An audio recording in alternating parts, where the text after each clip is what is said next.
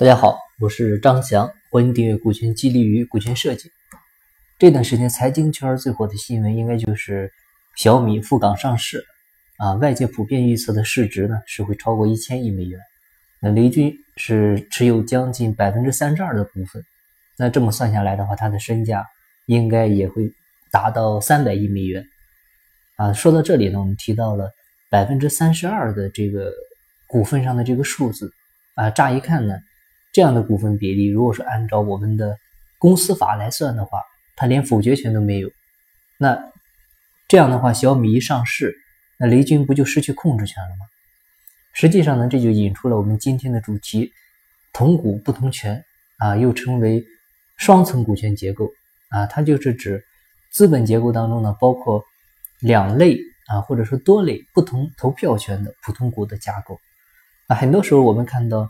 呃，美股新闻啊提到的这个 A、B 股的结构就是这个意思啊。B 类股呢一般是管理层持有，那管理层呢普遍是公司的创始人啊，或者说创始人团队。那 A 类股呢一般是由这些外围股东持有啊。这类股东呢啊，因为看好公司的前景，所以呢甘愿牺牲一定的表决权作为入股筹码。那通常来说呢。公司的股权结构呢，大部分是一元制啊，也就是所有股票都是同股同权啊，一股一票。但是在发达国家，呃，这个市场上的二元制呢，就是双重股权结构 A、B 股结构。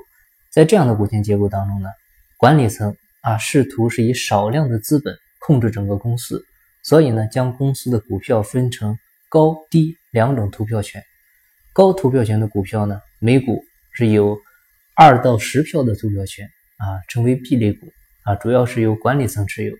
那低投票权呢，一般是由一般股东持有。那一股呢，只有一票啊，甚至是没有投票权。这些呢，被称为 A 类股。作为补偿呢，高投票权的股票呢，一般是流通性比较差啊，一旦流通出售，那就从 B 类股转为 A 类股。那这样的股权结构呢，其实是有利于成长型的企业。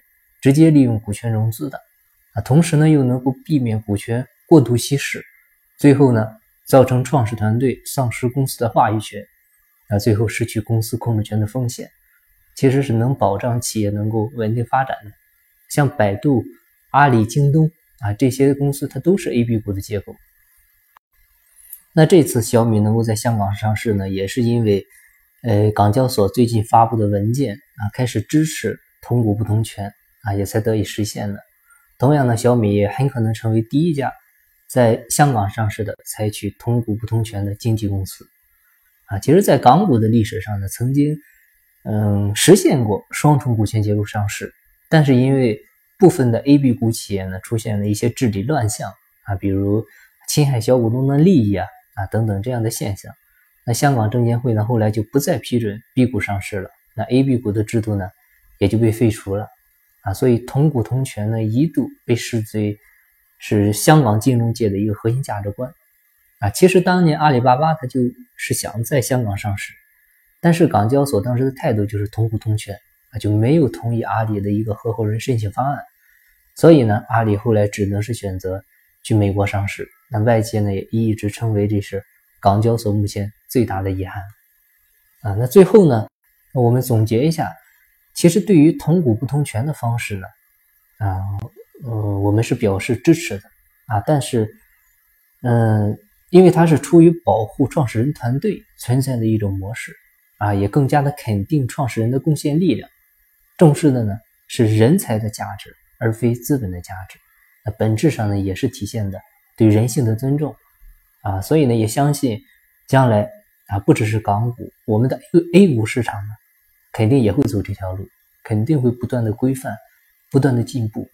那总的来说呢，这个其实对于中小企业来说，尤其对于企业的创始人团队来说，是非常好的一件事情。好，那今天的分享呢就到这里，感谢您的收听。如果您有股权激励、股权设计方面的问题，欢迎加我微信，咱们再深入沟通。我的微信号是四零六八九三四六四。金不在西天，金在路上。我是张翔，下期再见。拜拜。